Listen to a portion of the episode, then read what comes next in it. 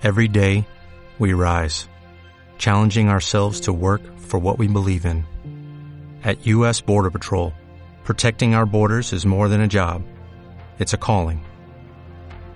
Agents answer the call, working together to keep our country and communities safe.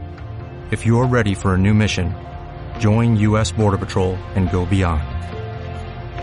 Learn more at cbp.gov/careers.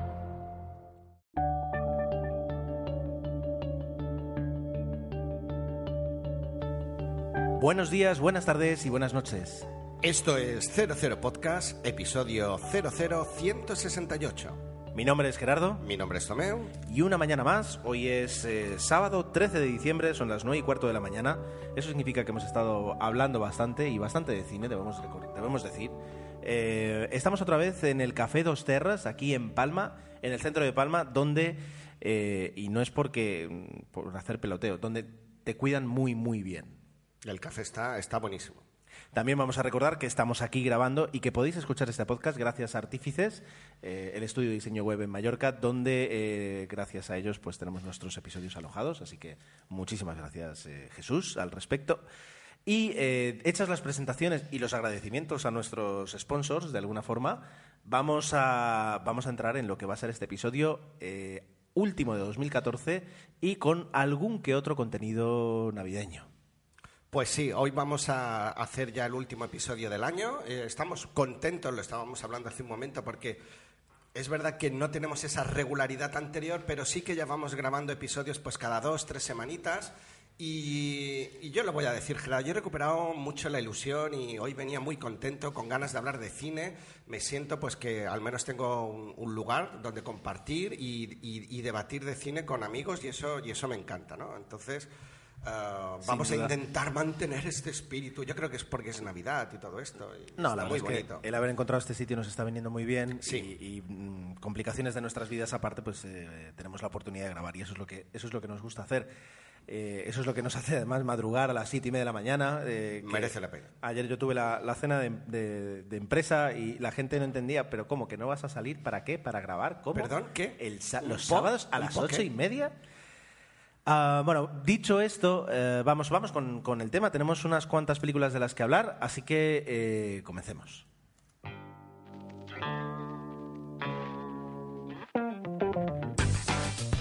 Y además de algunas películas, eh, comentaremos un par de noticias, un par de novedades, incluyendo las candidaturas a los Globos de Oro, que es un poquito raro, porque vamos a comentar algunas candidaturas sin tener ni idea de las películas. Así que lo que, lo que me voy a hacer a mí mismo, que me va a servir en ese momento, será crear una lista de las películas que hay que ver, una lista de ocho o nueve películas que hay que ver para cubrir, para poder ver la gala y decir, no, no, eh, más o menos he visto casi todas las películas, ¿no? Para poder apostar. ¿no? ¿Cuándo es la gala?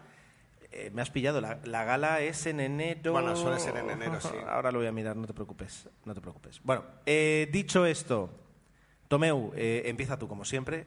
Empieza por favor a decir eh, cuál es tu, tu primera película a comentar. Venga, vamos a, a lo grande. Aquí somos acérrimos defensores del cine de los 80 y os traigo un clásico a raíz de que pues ya os conté que la semana, bueno, la semana pasada o hace un par de semanas, cuando escuchéis este episodio, se había estado en eh, convención de ciencia ficción aquí en Palma. Habían venido unos chicos disfrazados de cazafantasmas con su coche y todo y que impactaron a mis hijas y dijimos, pues bueno, tengo la posibilidad de, de volver a ver esta película, mis hijas entusiasmadas y tal, digo, pues poco a poco las estoy iniciando en el cine de verdad y, nos apetecía mucho. Em, intentamos buscarlo por canales eh, no habituales y la verdad es que es cada vez más complicado encontrar eh, con cierta calidad películas antiguas y tuve la suerte de recordar que, bueno, yo tengo una Smart TV, estoy dado de alta en, en- bueno, ahora estaba dado de baja, pero voy dando el alta y baja en un servicio de películas que es Wacky TV, que la verdad que está bastante bien, y tenía una oferta de un mes gratuito y luego a 5,99 creo. La verdad es que era una buena oferta, digo, voy a aprovecharla, voy a tener un amplio catálogo para estas fiestas gratuito, porque tengo un mes gratis, y entre ellas estaba Cazafantasmas. Dije, perfecto. Os cuento esto porque luego va a venir bien para una de las noticias que, que os queremos comentar. Dicho esto, la película me encanta. O sea, te lo pasas en grande.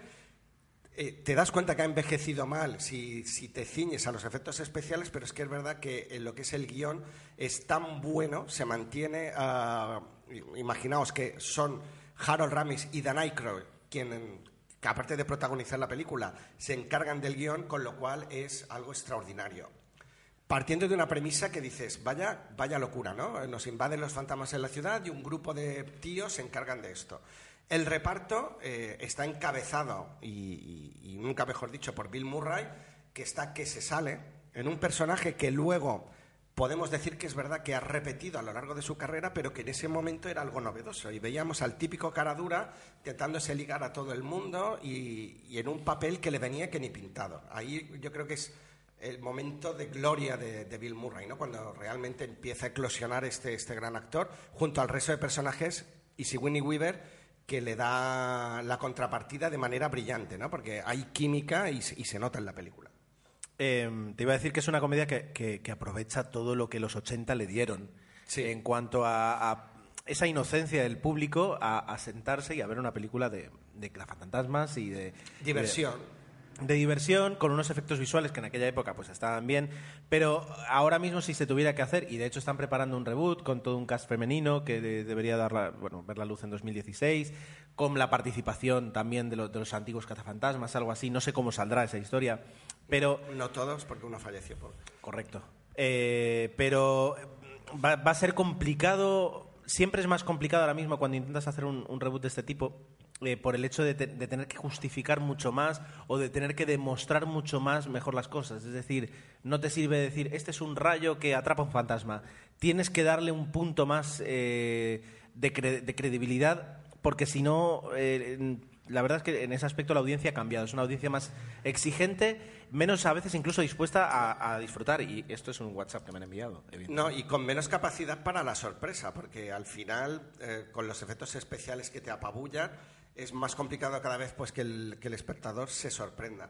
Yo recuerdo luego, uh, no la he visto, pero me gustaría verla estas fiestas también, la segunda parte, que en su momento, a nivel de efectos, ¿No la has visto mucho nunca? mejor, sí, sí. Ah, vale. Pero la quiero ver ahora con mis hijas, pero no la había, o sea, no la he vuelto a ver de lejos porque mmm, recuerdo que me decepcionó. Uh, porque en aquella época estaba el tópico de que no, segundas partes nunca fueron buenas y aquí, de alguna manera, en las, y ya lo hemos comentado alguna vez, como ocurrió en Super Detective en Hollywood, creo, las segundas partes lo que hacían era repetir el mismo esquema de la parte anterior con el mismo típico chiste, lo disfrazabas un poco con un argumento distinto, pero al final estabas viendo la misma película con otra historia, pero muy parecida. Entonces es verdad que eso hacía que las segundas partes no fueran tan tan impactantes. Pero bueno, luego con el tiempo reconozco que también la segunda parte tiene su encanto y que si te gustó la primera tienes que ver la segunda y si no has visto ninguna, obligatorio ver las dos. Sí, desde luego que sí. ¿Qué más, Tomeu? Venga, una más. Una más. Pues mira, una que me sorprendió y a raíz un poco de este éxito que están cogiendo estas películas, como puede ser eh, ya en los Juegos del Hambre, la saga Harry Potter, etcétera, un nuevo inicio de saga, pero que también me gustó bastante. Me sorprendió igual que cuando vi la primera vez eh, los Juegos del Hambre, que es El Corredor del Laberinto. Está basada en ah, vi otra el serie... Tiene una pinta de adolescente... mm, Sí, es lo que ves en el tráiler y si eso es lo que buscas, la verdad es que está bastante bien. Es una... ¿Qué ocurre? Que a mí me gustan estas películas de que uh, empieza todo de una manera así como de golpe, no sabes qué está pasando, tienes que... Uh, de alguna manera tienes que, que, entender qué es lo que, o sea, el argumento por dónde va, te van, te van descubriendo pequeñas pistas. La verdad es que me gusta mucho. Estaba basada en, un, en una novela de James Dasher, que creo que es una trilogía o algo así, y esta sería la primera película. El problema está en que evidentemente apesta a, trilogía o a saga o a lo que queráis, y eso uh, sí que se deja notar en algún momento en la película. Es verdad que cierra bien Uh, la película cierra, pero obviamente totalmente uh, pensando en la, en la siguiente. A pesar de eso, a mí me gustó mucho. Perdón. Una película que está bastante entretenida y uh, a mí me, me, gustan este tipo de películas, ¿no? Mantener un poco el misterio, te mantiene despierto, pero poco más. Pero la recomiendo porque me lo pasé muy bien. Es, igual que Cazafantasmas, bueno, no igual, obviamente no la voy a comprar, digo, en cuanto a diversión y entretenimiento, mm. funciona perfectamente, mm. sin más trascendencia. Yo, solo viendo el tráiler, eh, es como si de alguna forma, pues... eh, Pues es lo que me atrajo a mí para ver. Fui a ver, o sea, después de haber visto y después de, digamos, de, de- de seguir eh, la- las cuatro películas que van a ser finalmente de los Juegos del Hambre, es como que para mí dices, ya está, ¿no? ya, ya he tenido suficiente con este tipo de películas que lo que te ofrecen es a, a un público juvenil. Claro, nosotros, a ver, yo estoy en la treintena, tú un poco más, eh, y hemos visto ya algunas películas, y ya no solo eso, sino que nos hemos tomado el tiempo de pensar un poquito a veces cómo funciona esto del cine, sin tener, ojo, sin, sin ir aquí de, sabios, ni muchísimo menos, ni eruditos. Pero bueno, cuando ya ves muchas películas y, te pasas tantas horas hablando de cine, a veces te das cuenta eh, un poco de por dónde van las cosas. Y también una de las cosas que te das cuenta es, es de cómo a veces, cada 10 años, hacen un reinicio de todo esto para eh, a la gente, por ejemplo, la- la- la- eh, la- los- Tienes razón. como tus hijas, es decir, la- las chicas como tus hijas, como mi sobrina, es decir, que ahora tienen eso, pues 12, 13 años, pues vuelven a colocar las mismas fórmulas eh, vestidas de otra forma. Es decir, ahora no, no podrían poner pues eh, las películas que, que estrenaron hace 10 años, eso ya no sirve, lo que te colocan es lo mismo, pero es la misma fórmula. De vez en cuando, para los que ya llevamos varias, varias iteraciones en ese ciclo, pues no está bien, no está mal porque te entretiene, pero en exceso puede eh, desilusionarte un poquito lo que a veces se hace con el cine. Pero bueno, es- es- esto es- esta es la parte de industria, industria de entretenimiento. Sí, sí, aquí está o sea, claro. Puro y duro. Esto es como que, a ver, con todas las diferencias. esto, es como el, te- de- el teatro, aquello que te decían, del te- eh, la función tal, funciones a las 6, 8 y 10. Bueno, pues eh, para un público diferente vas haciendo el mismo tipo de, de espectáculo y ya está. Es decir, eh, y son películas que además, como tú dices, es muy raro que te decepcionen. ¿Por qué? Porque tienen un guion que va a tiro fijo, plim, plim, plim, plim, Hombre, plim. se basa Unos en, en una visuales historia muy que bien. parece ser que ha tenido éxito, entonces claro, el, el guion tienes que hacerlo muy bien, muy mal para no captar la atención del espectador, Es que está claro. a día de hoy, a diferencia de lo que son las comedias, que. Es decir, eh, si me cuentas tres veces un chiste. Mira, fíjate, me acaba de salir esto. Si tú me cuentas tres veces un chiste, yo me voy a reír. Gerardo en estado pudo. En estado En pudo. estado pudo. Eh, si me cuentas tre- tres veces un chiste, me voy a reír la primera, voy a sonreír la segunda y me vas a dejar igual la tercera. Ahora, si pones ahí tu, tu mano y cierras la puerta fuerte y la quitas a último momento, me vas a tener entretenido mucho más. Es decir, la acción, la intriga y el suspense te permite ver más veces lo mismo que no la comedia. Por eso digo que las comedias ahora mismo, no digo que estén de capa caída, pero cuesta mucho hacer una comedia que te Cada sorprenda. más, sí. Y sin embargo, puedes mostrarme unos juegos del hambre, un divergente, un laberinto, un lo que sea, y me sigue entreteniendo. Porque a poquito que me cambies la intriga, eh, mm, mm, me sirve más en ese aspecto. Eh, No, ahí- yo eh, creo que estas pelis sí que para público adolescente me gustan y la verdad es que cumplen bien. Estaba, estaba viendo, como os comentaba, que se trata de una trilogía que, bueno, lamentablemente tiene dos precuelas, una de ellas que se está trabajando ahora, con lo cual el- eh, se ha visto el éxito que ha podido tener la, la historia y previsiblemente vayan a jugar con esto en el futuro.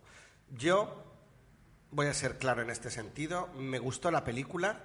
De alguna manera la cierran. Es verdad que, que- que, eh, obviamente ves que puede seguir la historia. Me quedo con esta. Luego ya si estreno la segunda o no, no me voy a preocupar, pero me lo pasé bien y creo que como película aislada pues también funciona y la puedes ver y te quedas más o menos, bueno, pues eh, ahí el final, hay el final de un capítulo, como lo quieras llamar, ¿no? Y hasta aquí puedo leer. Bueno, Gerardo, tú ah, tienes una nueva quincena, Correcto. Bueno, pues si trajera la antigua, ya me dirás. la anterior, y con películas refrescantes de todo, porque Gerardo suele ser un poquito más que, más, ¿cómo diría? Más intelectual que mi cine, pero bueno. No, no, para nada. Hombre, eh, más tarde te voy a hablar de solo en casa, quiero decir, no, no te piensas que soy muy refrescante muchas veces. Viva los 80. Mira, a ver, voy a hablar de dos películas, una de este año y una del año 99. Venga. La de este año, al menos en España, se estrenó el 14 de marzo de 2014, es, es fantástico. Se llama, en castellano se llama Una vida en tres días y en inglés se llama Labor Day. Es decir, eh, en inglés se llama El Día del Trabajo y aquí Una vida en tres días. No tiene nada que ver. Es una película que tiene como protagonistas absolutos eh, a Kate Winslet y Josh Brolin, eh, con un guion y dirección también de Jason Reitman, que, eh, si lo recordáis, es el, que, el, el responsable de películas como Juno, Up in the Air o Young Adult, Joven Adulta. ¿Cómo era? Sí, la de... la de Sí, bueno, la has dicho Charlize bien en Theron, inglés, sí. ¿vale? Pero bueno, vam- vamos por ahí. Sin embargo, bueno, se va a, a un tipo de producción totalmente diferente, mm, un drama 100%. Bueno, estamos hablando otra vez de una película que está basada en una novela de Joyce Maynard, lo que lo ha guionizado evidentemente Jason Reitman, supongo que le debió encantar y, y él se lo guisa y él se lo come. Exacto. La, película, la película narra la historia de dos personas, eh, justamente bueno, el personaje de Adele, que es Kate Winslet, y el de Frank, que es el de Josh Brolin.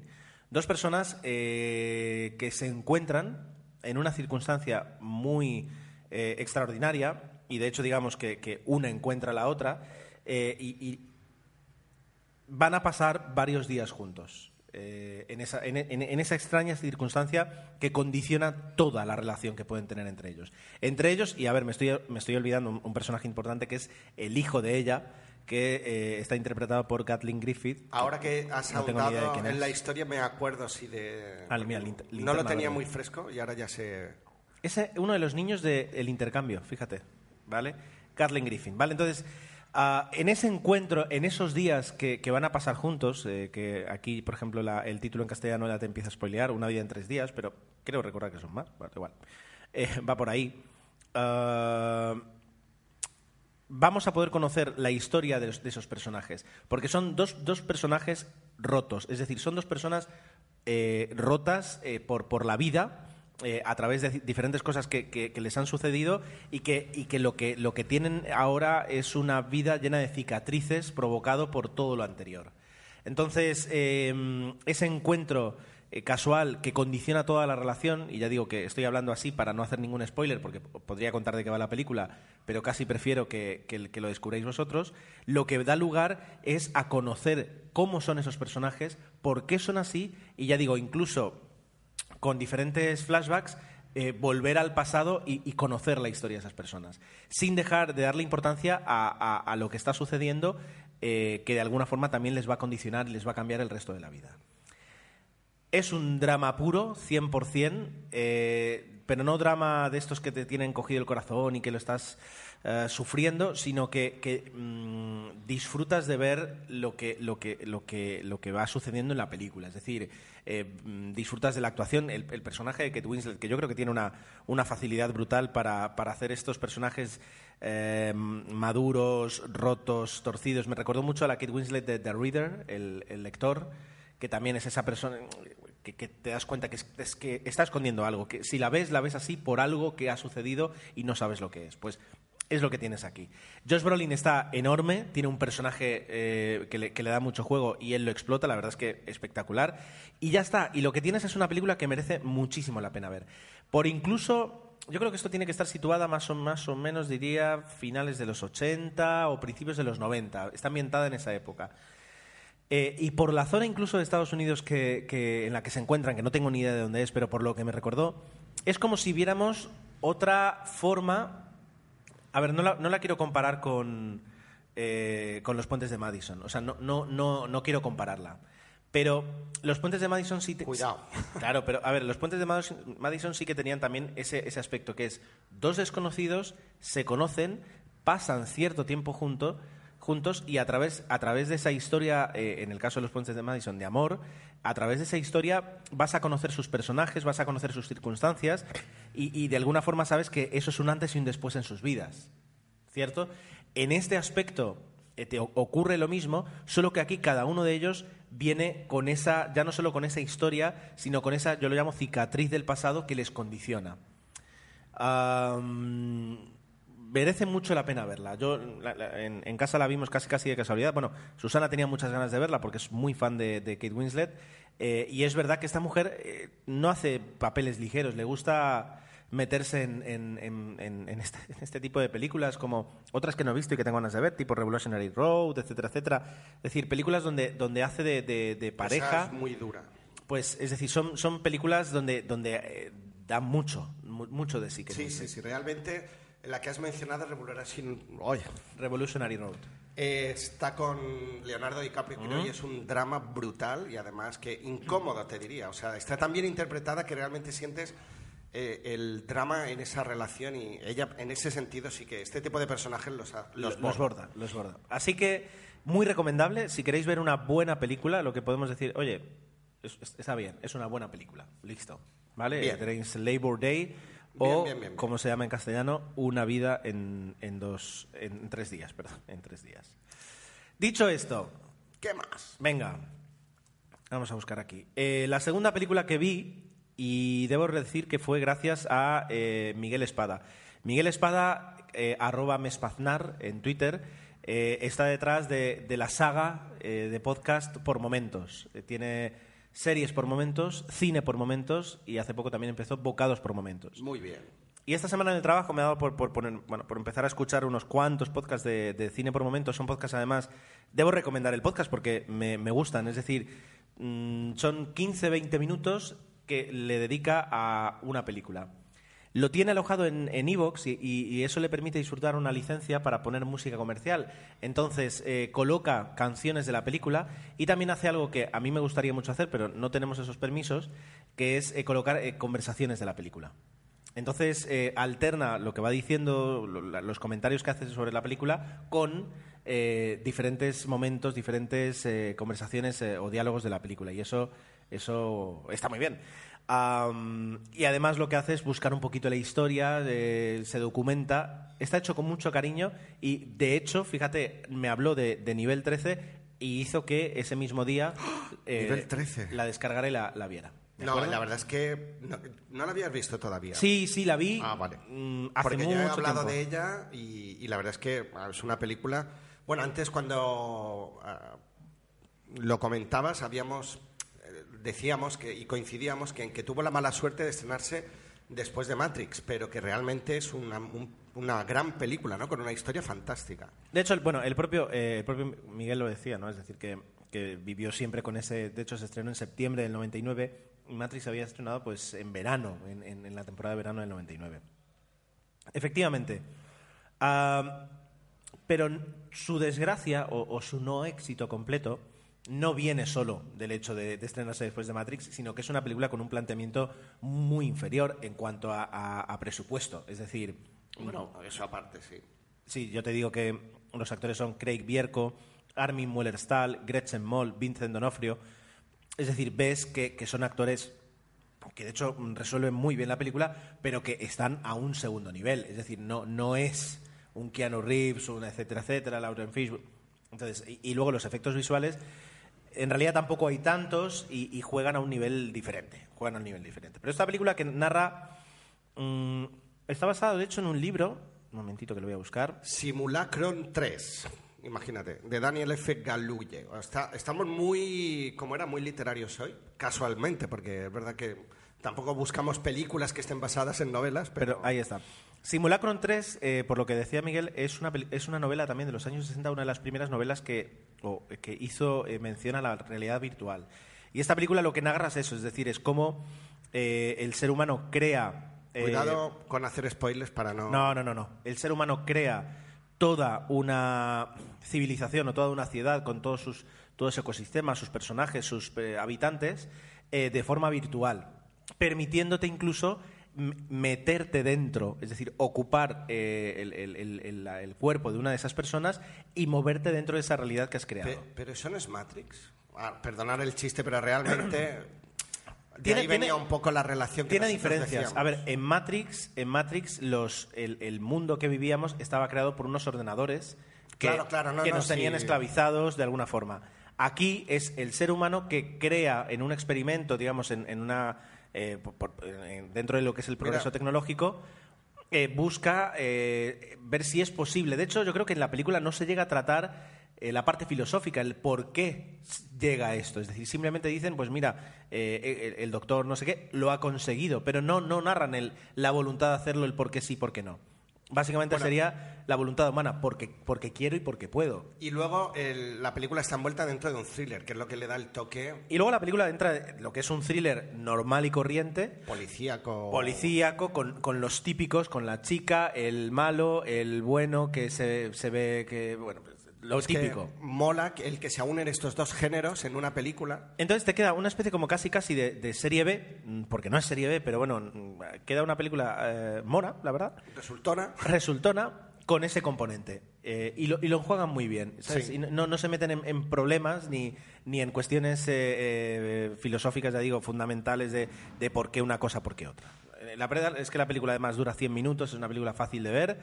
Ah, durante toda la película no puedes dejar de pensar que el protagonista se parece muchísimo a Clive Owen y no es Clive Owen. Y como ah, anécdota contaré, que esto lo leí en el trivia de, de la IMDB, que el apartamento donde vive el protagonista eh, es un apartamento que hemos visto en otra película de ciencia ficción. Es el apartamento de Dick Deckard en Blade Runner.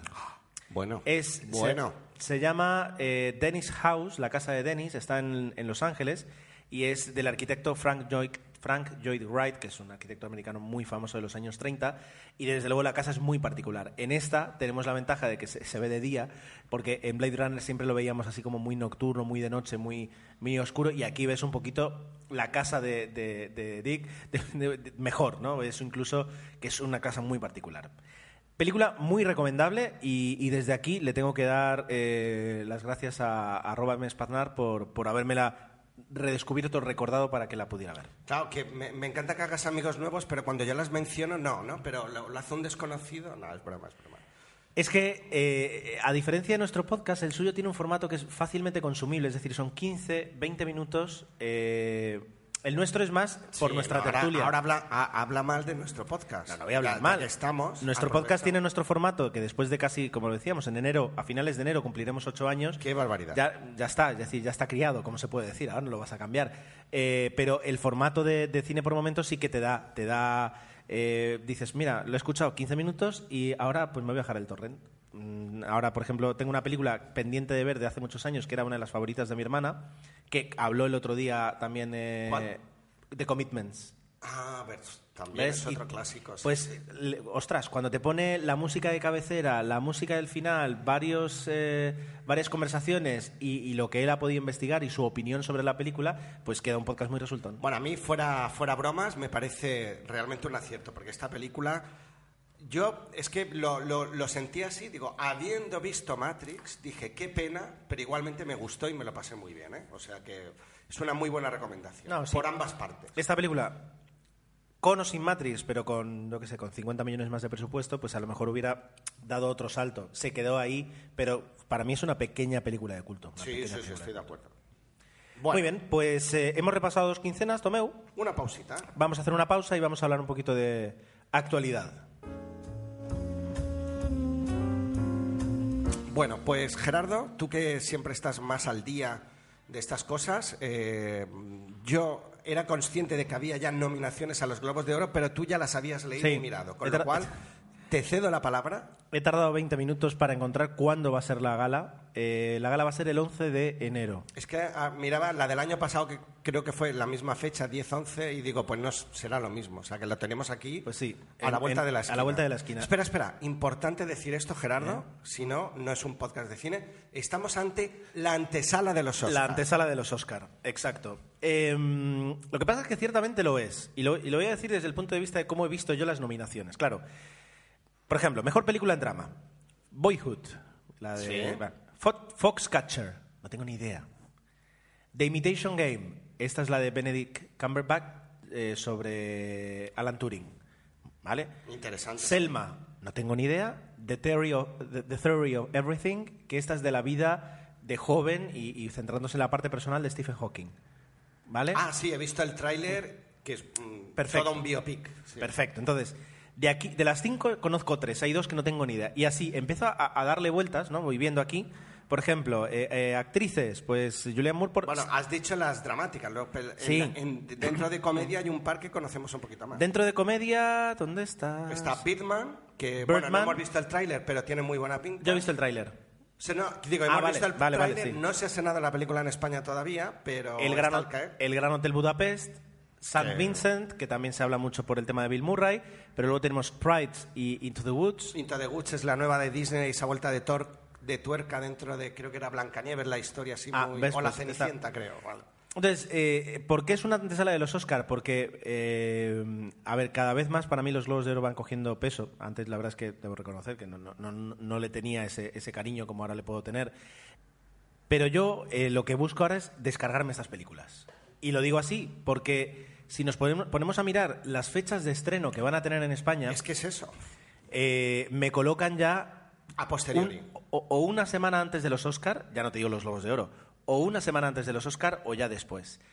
Y, y a mí ¿Por me, qué pasa esto? eh, no lo sé, pero. O sea, sí lo sabemos, ¿no? Todo el jaleo de la distribución. Pero a mí me gusta sentarme la noche de los Globos de Oro y sentarme la noche de los Oscar. A ver, no puedo con todas, porque no puedo verlas todas. Pero lo que yo quería decir es: mira, vas viendo aquí, ¿no? Un listado y dices, vale, Hombre, claro. ya puedo sacar ocho películas que si veo estas ocho para los Globos de Oro y los Oscar, ah, me siento y sé de lo que están hablando. Porque Claro. de repente ahora ver, ver la gala de los Globos de Oro, por ejemplo, sin haber visto prácticamente ninguna película, dices, ah, mira, ha ganado... No es lo mismo, es decir, que no es lo mismo, no tiene, no tiene nada que ver. Entonces... eh, Es que, ahí por ejemplo, Birdman no se ha estrenado, está acaparando nominaciones, parece que es la película que tal, y aquí no ha llegado todavía. Y dices, jo, Y de hecho, mira, por, por hacer el ejercicio, si buscamos en la IMDB Birdman, vamos a ver que la IMDB, la verdad es que en ese aspecto funciona muy bien, incluso internacionalmente, para, para mostrarte fe- fechas de estreno. En, en España automáticamente detecta que, están es- eh, que estás en España y te dice la, la fecha de estreno. Venga, a ver. Eh, Birdman, por ejemplo. ¿vale? sí, creo que esta está al caer. Me suena, no sé si incluso la semana que viene. Ah, mira, pues dentro de todo, si es la semana que viene, pues eh, dices, bueno, pues puedo hacer un esfuerzo y, y alguna puedo ver. Pero claro, alguna podré ver, tampoco puedo ir a ver Exacto, todas. alguna. porque es complicado ir al cine. Quiero decir, no es porque sea caro, sino porque cuando ya tienes un hijo, algún día todos lo sabrás. Vamos, que aquí lo día. que el problema que tenemos bueno, serias dificultades pues para de alguna manera entender la, la gala, ¿no? Exacto. La gala. entonces, Aquí pone estreno en España para que veas. ¿Cuándo has dicho que era la gala? El día 11. el 11 de enero. Pues 9 de enero. El Dos días en antes. España. Eh, y no te puedes quejar. Y no te puedes o sea, que esta todavía podrías llegar, Gerardo. Pero bueno, es decir, ¿qué, qué películas se repiten? ¿Qué películas tenemos, tenemos que, que tener Y- en cuenta? Perdona, se estrenó en Estados Unidos el 17 de octubre, con lo cual estamos hablando de una barbaridad en términos. Noviembre, diciembre, enero. Claro. Casi tres meses después. Eso ya me da para que veáis que, eh, que esta película estará en descarga en buena calidad. En HD, Porque al tener un estreno tan anterior, la gente va a preferir descargársela en buena calidad que ir al cine. No estamos aprendiendo todavía de esto y supongo que nos va a costar años. Ahora que luego comentaremos en la noticia, la siguiente noticia, nos están cerrando canales de descarga, pero es que no aprendemos. O sea, no podemos esperar cinco meses a estrenar una película. Sí, es sí, una sí, barbaridad. Mira, tenemos eh, películas así, digamos, que, que podemos ver. Como mejor película de drama, ya digo, Boyhood, Foxcatcher, The Imitation Game, Selma y The, The Theory of Everything. oh, oh, The Theory of Everything. Estas cinco, la verdad es que se, deberían ver porque luego se repiten, ¿vale? Luego tenemos eh, una película que es Gone Girl, que Rosamund Pike está nominada a Mejor eh, Actriz de Drama. a Felicity Jones por ju- justamente la teoría del todo. Jennifer Anis- Aniston por Cake, que la vería solo por el hecho de que Jennifer Aniston esté nominada en drama a Mejor Actriz. Eh, luego, por ejemplo, Nightcrawler está nominado Jack Gyllenhaal a Mejor Actor por Drama, otra que podríamos ver. Into the Woods, Mejor, mejor Musical, Birdman, El Gran Hotel Budapest, San, San Vincent, Pride y luego um, Mejor Actriz. Julianne Moore está nominada para Mejor Actriz en Drama y en Comedia, en este caso por Maps to the Stars, Amy Adams por Big Eyes, que es la película de Tim Burton, que si te gusta Tim Burton pues puede merecerte la pena, Emily Blunt, Into the Woods. El último Tim Burton no me gusta, pero bueno, los últimos.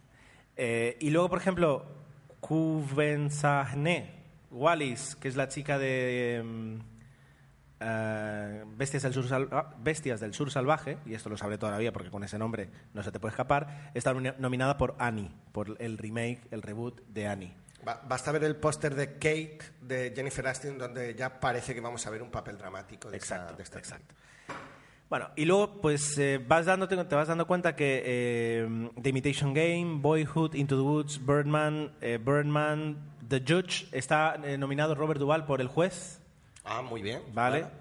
Y luego pues ahí está Gone Girl, Birdman, Selma, es decir, con, en realidad con las películas que ya he dicho, te, va, te, vas, te vas quedando un poquito con, todo lo- con todas las, las grandes nominadas. Eh, Bill Murray lo has dicho, ¿no? Por San Vincent, que esta sí que se ha estrenado este fin de semana. creo. Bill Murray, eh, efectivamente lo tengo por aquí. Eh, Bill Murray, Michael Keaton por Birdman, Ralph Fiennes por El Gran Hotel Budafe- Budapest, Christoph Waltz por Big Eyes y Joaquin Phoenix por Inherent Vice. Pero es verdad, y te doy toda la razón que tenemos serios problemas pues para encajar las películas, porque prácticamente son o desconocidas o no se han estrenado. Por eso. Entonces, eh, tú antes decías, eh, cualquier podcast de cine tiene que decir que los Globos de Oro son la, antesala de los Oscar.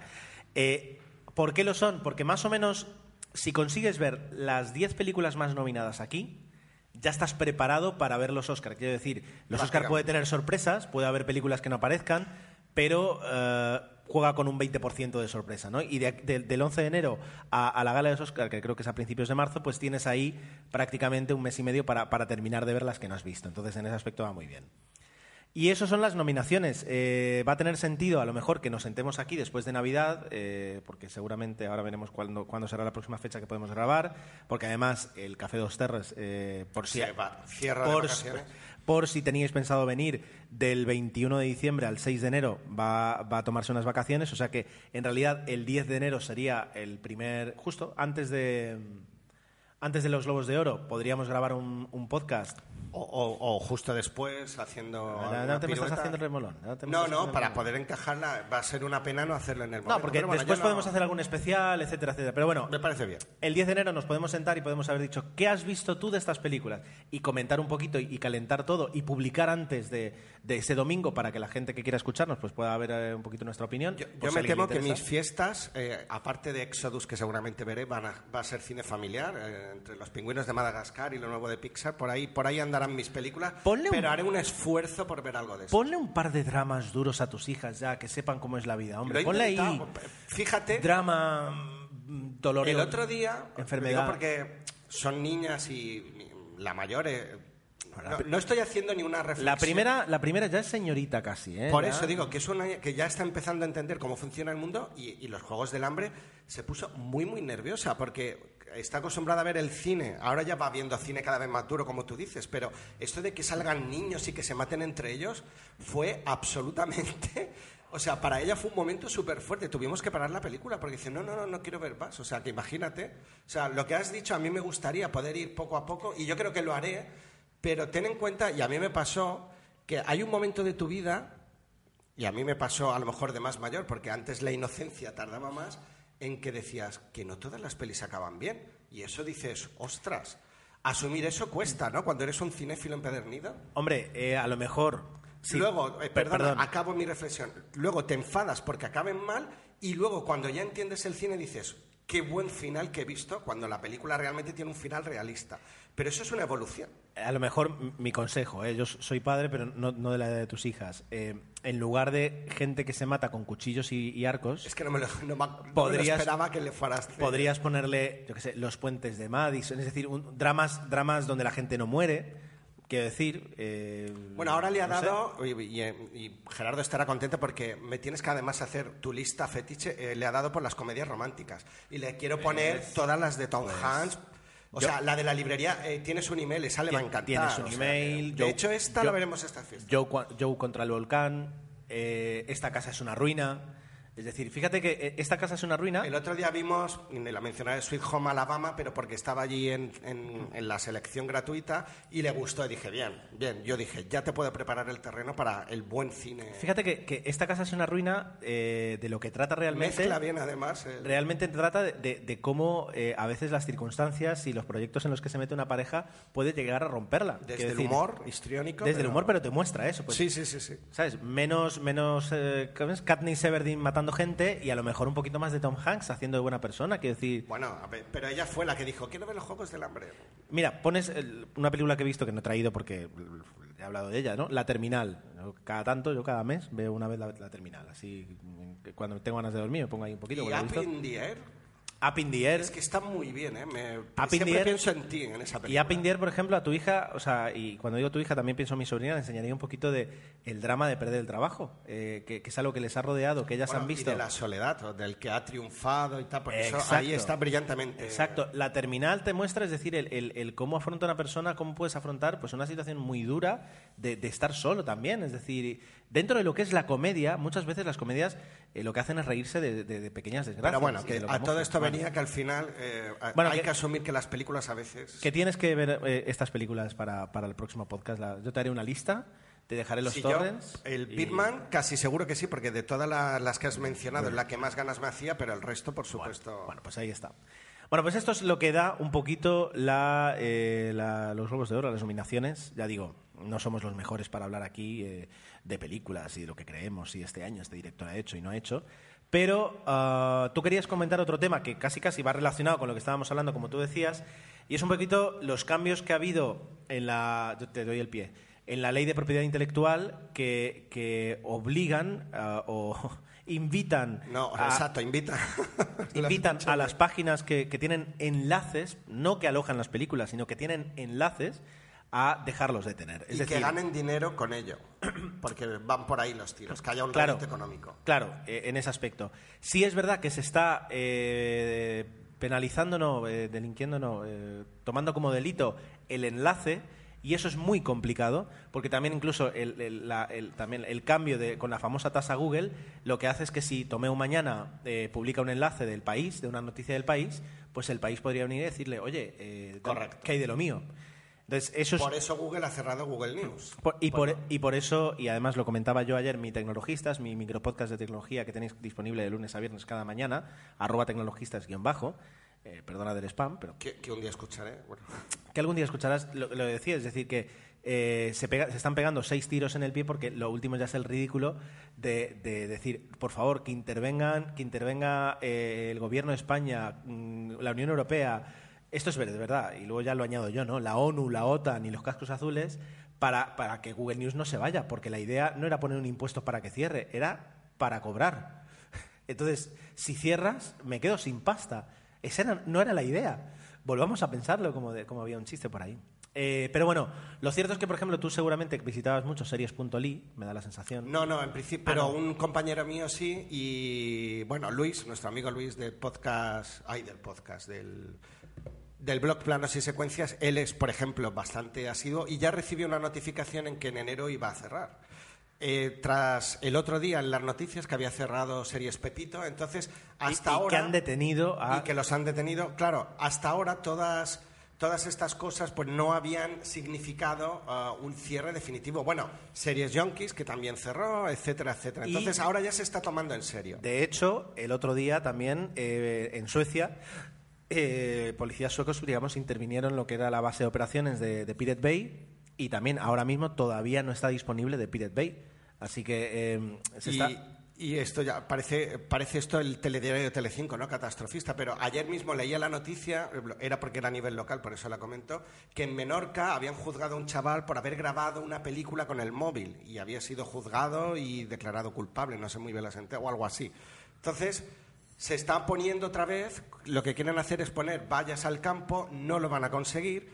Yo igualmente sí que, cuando lo comentaba con Luis el otro día en el trabajo, eh, le decía, digo, hombre, es ilegal lo que estamos haciendo. Digo, yo no, def- no puedo defender en la vida y no lo voy a defender que si hoy se estrena Birdman, yo mañana en casa la pueda ver en alta calidad traducida sin pagar un euro.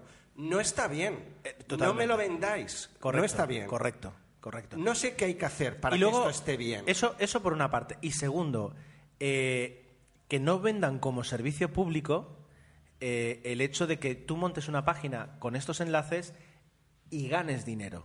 Bien. Y ganes dinero. De Pirate Bay, por ejemplo, que no es que le vaya a defender, pero. O sea, uno estaba huido en no sé qué país, eh, ahora se está cumpliendo cinco años de cárcel en Suecia. Quiero decir, están todos enmarronados y metidos. De hecho, hay, hay un documental que no he llegado a ver y lo tengo descargado, que es eh, AFK. No hables de descargas. Prohibida esa palabra. AFK. Away from Keyboard, Que esto lo escucha el ministro y nos... que, eh, que, que habla de eso, habla un poquito de todos los problemas legales y todo lo que ha acarreado el haber montado de Pirate Bay. Pero quiero decir, esta gente está muy enmarronada, pero la gente tipo, otras personas que lo que hacen es lucrarse con los, con, con los enlaces a los contenidos de los demás, eh, eso es, es indefendible. Es decir, por mucho que ahora yo diga y saquemos la parte que tú la vas a sacar de, de queremos una plataforma donde poder hacer eso pagando una cantidad razonable. Una cantidad razonable.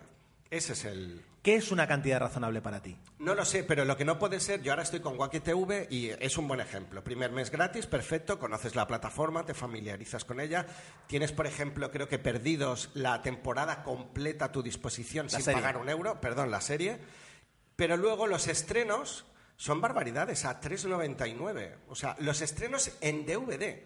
Que dices, esto, el DVD, el otro- ayer mismo vi por 7 euros la película eh, Frozen que la podías comprar. Entonces, no me hagas pagar 4 euros por una película que, que- que se estrena en el cine y tal, y que luego la pueda comprar y me la quedo para siempre en casa por 7.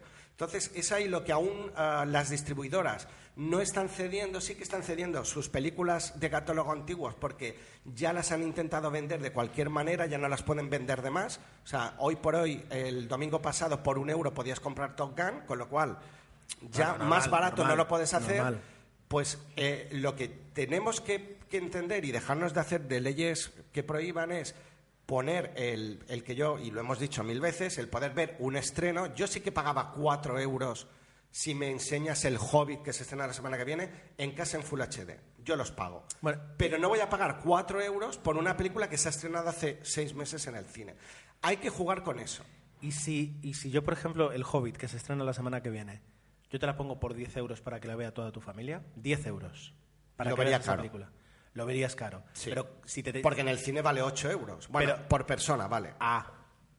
Pero es, Bueno, pero es, yo lo veo Bueno, caro, también pero es- a lo mejor no lo es. ¿eh? Sí, pero un momentito. A mí el precio... Eso yo te quería pillar por ahí, pero ahora que pienso, digo, vale, no tienes la experiencia del cine, es decir, eh, no tienes que mantener a todo el personal del cine, sino que lo estás viendo en tu casa, tú pones tus medios. Y luego recordemos otra cosa, es decir, eh, yo, por ejemplo, en casa, eh, mañana me pongo Wacky TV, perfecto. No puedo ver ningún contenido en HD.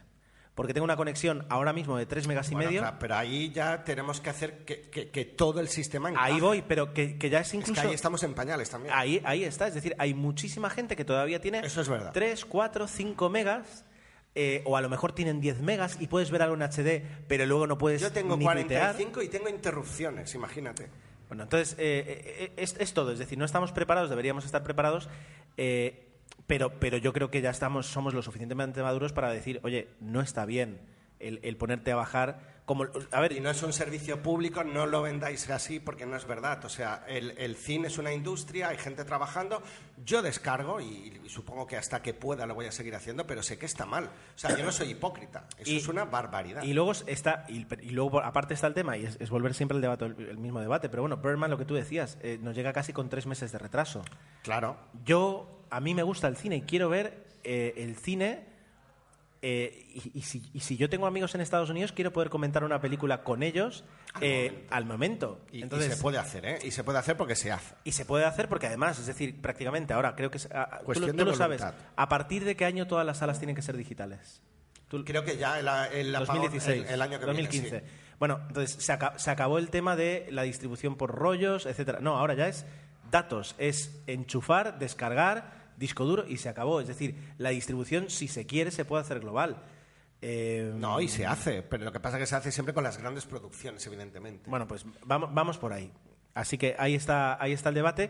Por supuesto, si alguien no está de acuerdo, que podemos entender que haya gente que no lo esté, ya sabéis que eh, Tomo y yo estamos encantados de responderos en, en Facebook, en Twitter, arroba 00 podcast. eh, y en el Facebook. propio blog, 00podcast. podcast. Yo creo que la gente ya nadie bla, comenta en bla, los bla, bla. blogs. Con los medios sociales ahora, con Facebook y con Twitter, ¿quién Bueno, al blog? el otro día que no lo hemos dicho y creo que es un buen momento, Emilcar ha publicado un libro sobre el podcasting que está muy bien. Y me lo ha De dedicado mí. paso, te lo ha dedicado, sí. Te quería enviar un y también queremos agradecer públicamente la mención que hace a 00 Podcast en el apartado de agradecimientos.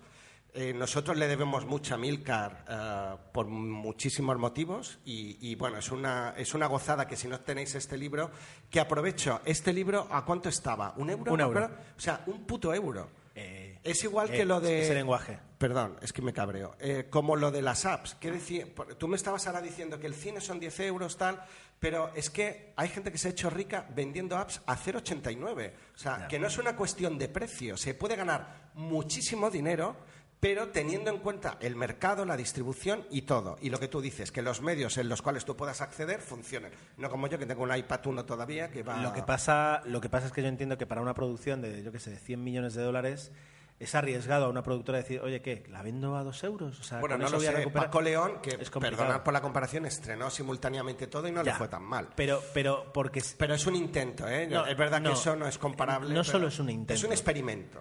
Es que recibe un apoyo extraordinario por el hecho de ser un experimento. Es como cuando alguien hay, Bueno, vale. hay algunos escritores que dicen mi libro a un euro triunfa porque tal. Sí, sí, porque hay muchísima gente que te dice por un euro, aunque no lo lea, me lo compro. ¿Sabes? Y dices, ¿por qué? Porque cuesta un euro.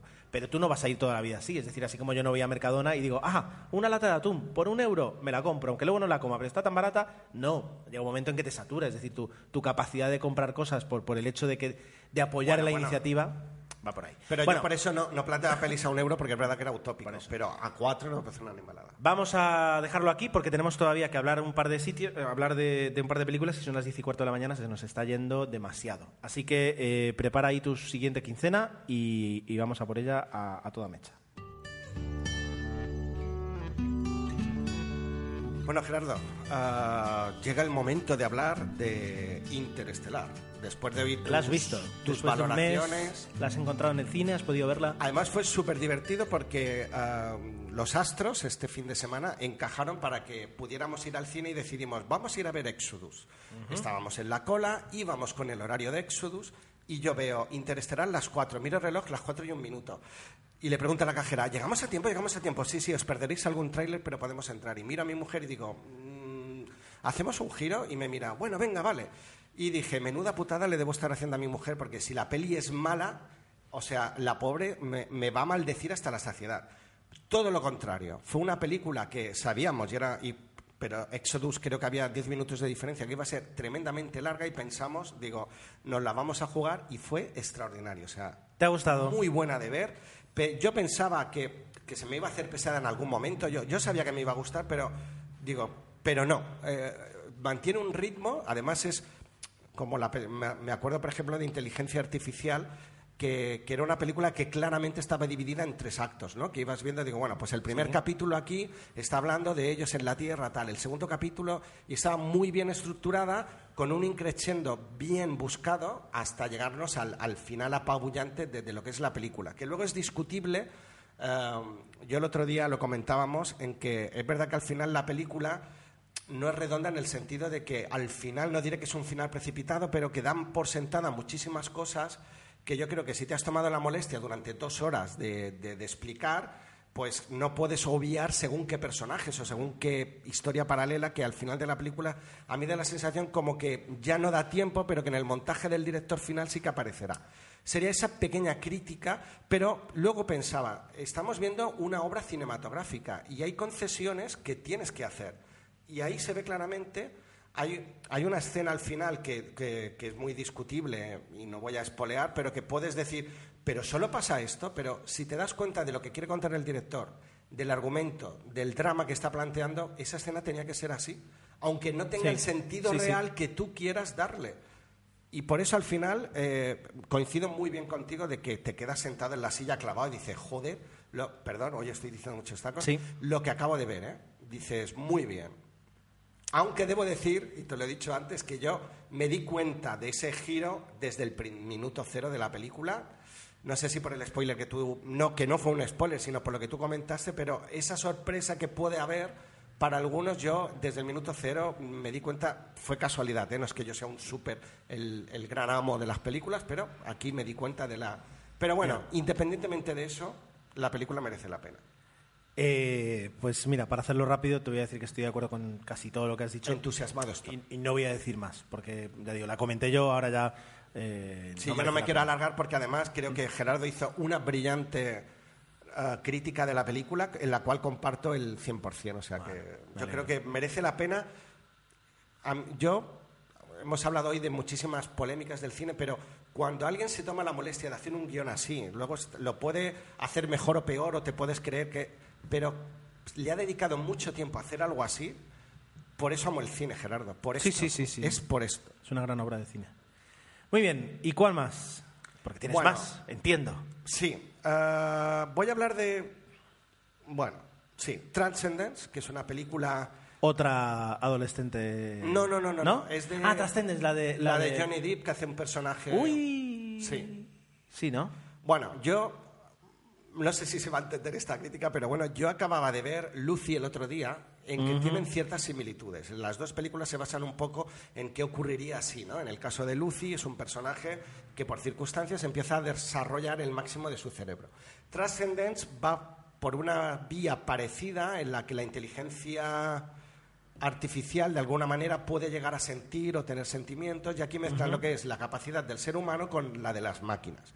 Y la película nos pasa por aquí. A mí personalmente no me gustó. No tiene un ritmo bastante ah, muy dramático con una sensación ah, no acaban de estar creíble ninguno de los personajes ni siquiera Johnny Depp que lo lamento mucho pero está muy bueno está muy frío porque el personaje o las circunstancias del personaje le obligan a estarlo pero aún así ah, tienes que, que para que tengas cierta empatía hacia el personaje, tiene que haber un resquicio donde te puedas agarrar para decir, no, realmente, pero es una película premeditadamente fría, pero demasiado fría, con lo cual yo siempre mantengo la distancia. Además, muy mal doblada, el personaje, bueno, no por el Johnny Depp, que es el habitual, pero el, el personaje femenino y el del amigo eh, no están muy logrados eh, a nivel de, de lo que es la traducción y eso me genera también cierta incomodidad al ver la película, que si la hubiera visto en versión original supongo que no, pero bueno. El cómputo global te diría que para mí la película no es, no es positiva. Igualmente, por, por ahondar un poquito en el argumento, para no dejarlo así tan... eh, estamos hablando del personaje de Johnny Depp, que es un gran científico, que al final, esto se ve, entiendo yo que en, en el tráiler, pues tiene una enfermedad terminal y de alguna manera eh, van a conseguir ese- ese que su cerebro, su cerebro pueda ah, sobrevivir en- dentro de una máquina, de una inteligencia artificial y a partir de aquí pues se desarrolla la historia que sí que tiene unos componentes muy bonitos de, de ecologismo, etcétera, etcétera, pero que ya digo, no acaba, a mí no me cuajó y me resulta incluso incómoda de ver. Estaba deseando que acabara. Quería ver un poco cómo acababa, pero que no, yo en este caso no la recomendaría, personalmente. Lo que, lo que iba a decir yo es que ese, ese ahora que recuerdo, no sé si es un, un, un un- un corto de una serie tipo de... mm, Estas series de miedo, ¿cómo era? La de mm, Fuera de los Límites. Sí, o, o las que hacía Hitchcock de Que me da la sensación de que esa la historia... hora de Alfred Hitchcock. Esa historia la vi yo de pequeño, lo mismo, es decir, que trasladaban la conciencia de, de una persona en un ordenador, etcétera, Exactamente. etcétera. Que esto alargado a una hora y media larga de peli, pues que no. Claro, duele un poquito más. Muy bien, pues... No, eh, y, y te diría que ah, eh, como tuve tan mala tan mala experiencia con Lucy, pues a lo mejor ya iba totalmente condicionado y dije, "Buah, más de lo mismo, que es verdad que no tiene nada que ver, pero bueno, si tenéis que ver una de las dos, que me quedo con Transcendence, eso está claro. Vale, vale, vale. Bien, pues venga, ahora voy yo con las dos, que en realidad son tres, pero vamos a ir con rápido. Dos en una. Una que vi hace poquito, me apetecía mucho verla, eh, que se llama, es Ahora me ves, Now You See Me. Otra peli divertida o, o como es de industria. Va- Vamos a empezar a por, por- por criticar lo más obvio. Es decir, no hacía falta hacer un cartel eh, que te diga mm, si viste Ocean's Eleven, a ver si te gusta esta. Es decir, porque el cartel de la película es Ocean's Eleven Está copiadísimo. muchísimo. Entonces, eh, no hace falta. Gracias, pero no hace falta. La película tiene un elenco bastante completo.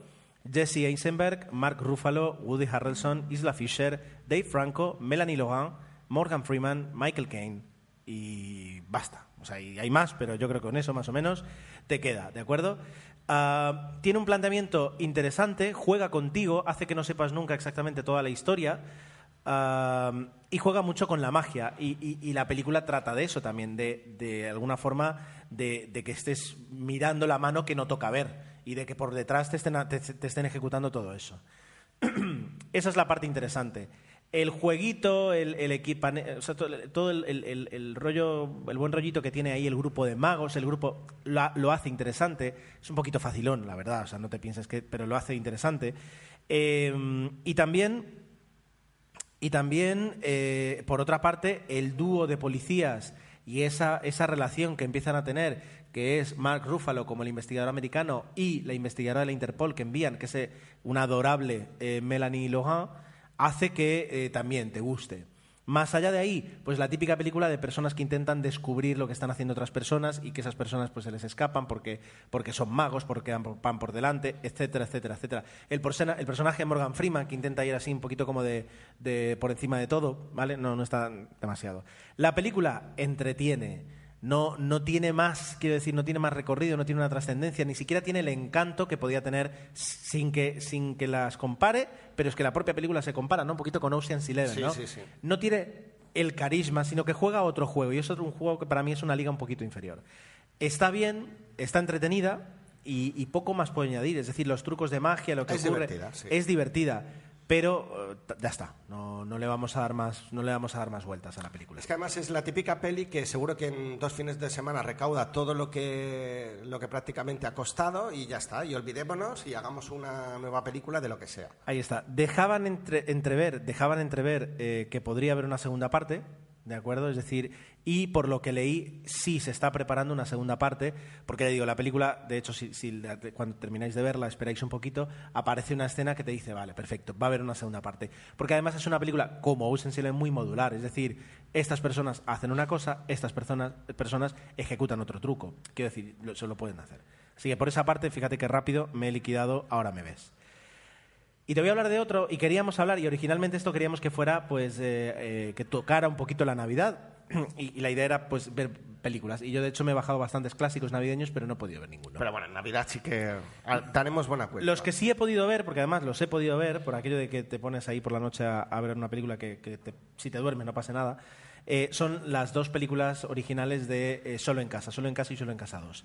No voy a comentarlas porque, de hecho, podéis buscar por ahí, todavía estará publicado y a lo mejor no está el episodio, pero lo tenemos, que es el, el episodio 80 de 00 Podcast, que fue justamente un especial del cine de los 80 donde además hablamos muchísimo de Solo en Casa, de lo que supuso para, nuestra generación, que cuando la vimos teníamos casi casi la misma edad que el personaje de Macaulay Culkin, eh, de Kevin McAllister. En vuestro caso, supongo que sí. Eh, sí, a ti te pilló un poquito más mayor, pero en nuestro caso, claro, es decir, lo veíamos como algo factible, como algo... Empatizable. Claro, claro, muchísimo. Pero, y, todo venía, y la reflexión que tenemos que hacer, pues mucho más rápido, porque ya nos quedamos realmente sin tiempo eh, de la hora, es que, deberíamos poder distinguir entre dos tipos de películas. Las películas que son navideñas y que hablan sobre lo que sucede en la época de Navidad y luego las películas que ensalzan eh, la tradición estadounidense de la Navidad que mezcla consumismo, pero también mezcla muchos otros factores como la familia, encuentro, nieve, casas, circunstancias excepcionales, reunión, hay muchas películas. Una era eh, Un día de familia. Esta película que llevaban a. Ahora, la voy a buscar. Ahora la voy a buscar. Em, ahora voy a buscar. ¿Vale? Pues son, son películas muy diferentes que ahí te tiene que gustar o no eso. Es decir, si no te gusta la Navidad o, puedes ver una película así porque te gusta la cultura, o todo lo contrario, puede que no te guste nada ese tipo eh, de, de, celebración y que te sobren todas esas películas porque te parecen iguales. Yo tengo que decir que yo me apasiono con ese tipo de celebración, pero tengo un tengo un tengo una salvedad, ¿no? Tengo un, puedo, puedo levantar la mano y decir por qué. Un sentimiento encontrado. La joya de la familia es la película que iba a decir, eh, con, con Sara, Sara Jessica Parker, que llevaban a una chica de ciudad como Sara Jessica Parker en una familia muy mundana, en fiestas. Con Donofrio, Vincent Donofrio creo que era. Eh, no, no, Claire Dance, Diane Keaton, Rachel McAdams, Dermot Mulroney. Craig T. Nelson, Luke Wilson, Luke Wilson, ¿vale? Entonces, lo que quiero decir es, em, yo con 13 años estuve un mes en New Jersey con toda mi familia, con mis tíos que ahora están en Miami, celebrando la Navidad. Entonces, durante un mes con 13 años viví no, no en un hotel, de, no, no, viví en una familia cómo se celebran las fiestas allí. Mm, y tengo que decir que, efectivamente es como luego vemos en las películas. Pero claro, eso a mí ya me dejó con 13 años marcado de por vida y me encanta rememorar y, y, recordar todo lo que se hace en esa, en esa época. Que luego podemos criticarlo, podemos decir que es consumista. No, no, no, no pretendo salvarlo. Pero sí es verdad que películas como, por ejemplo, ah, Algo para recordar, que tanto me gusta, empieza, empieza eh, celebrando la Navidad con la familia.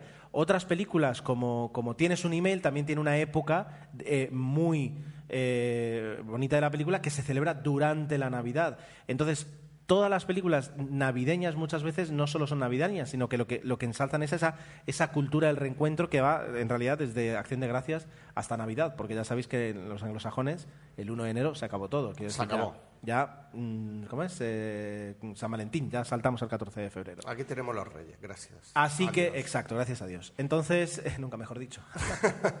Entonces, eh, ya está. Yo creo que es una película como, como Love Actually, pues solo en casa y solo en casa dos, las dos primeras, la tercera ya no existe para mí, son películas que merece la pena ver y que cada vez que vuelves a revisitarlas te das cuenta de que de que son películas de una como, como Cazafantasmas, son inocentes, son de una calidad técnica eh, muy inferior, con un guion muy sencillo, pero que... Pero que funciona. No, no, y leía, leía un poquito el trivia de, estas dos películas y solo en casa, en su momento... Eh, batió todos los récords de taquilla, pero brutal. es decir, ganó una. En España y todo. Eh, brutal, o sea, brutal. Entonces, ahí está. Bien, casi sin tiempo, nos vamos eh, a... Hay que, ya que es un, no es un especial navideño, pero recordar que la película que siempre a mí me gusta mencionar en Navidad es la de Qué bello es vivir. Qué bello es vivir. la tengo descargada.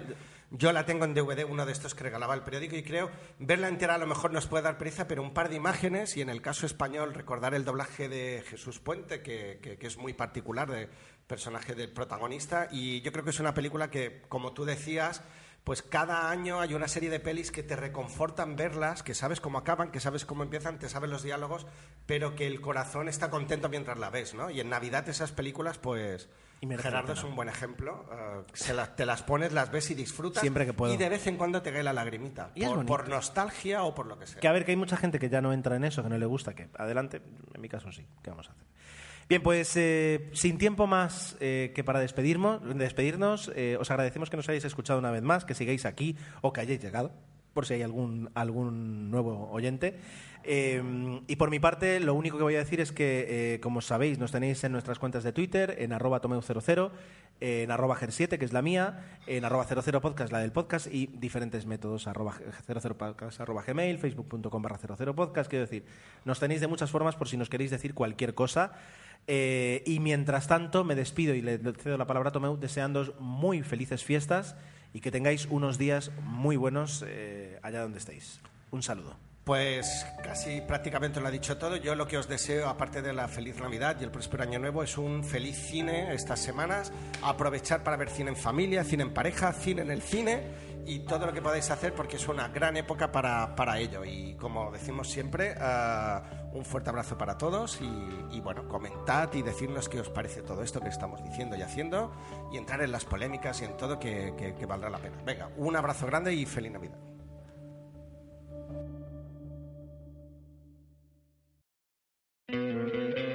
¿No te encantaría tener 100 dólares extra en tu bolsillo? Haz que un experto bilingüe de TurboTax declare tus impuestos para el 31 de marzo y obtén 100 dólares de vuelta al instante. Porque no importa cuáles hayan sido tus logros del año pasado, TurboTax hace que cuenten. Obtén 100 dólares de vuelta y tus impuestos con 100% de precisión. Solo con Intuit TurboTax. Debes declarar para el 31 de marzo. Crédito solo aplicable al costo de la presentación federal con TurboTax Full Service. Oferta sujeta a cambios o cancelación en cualquier momento.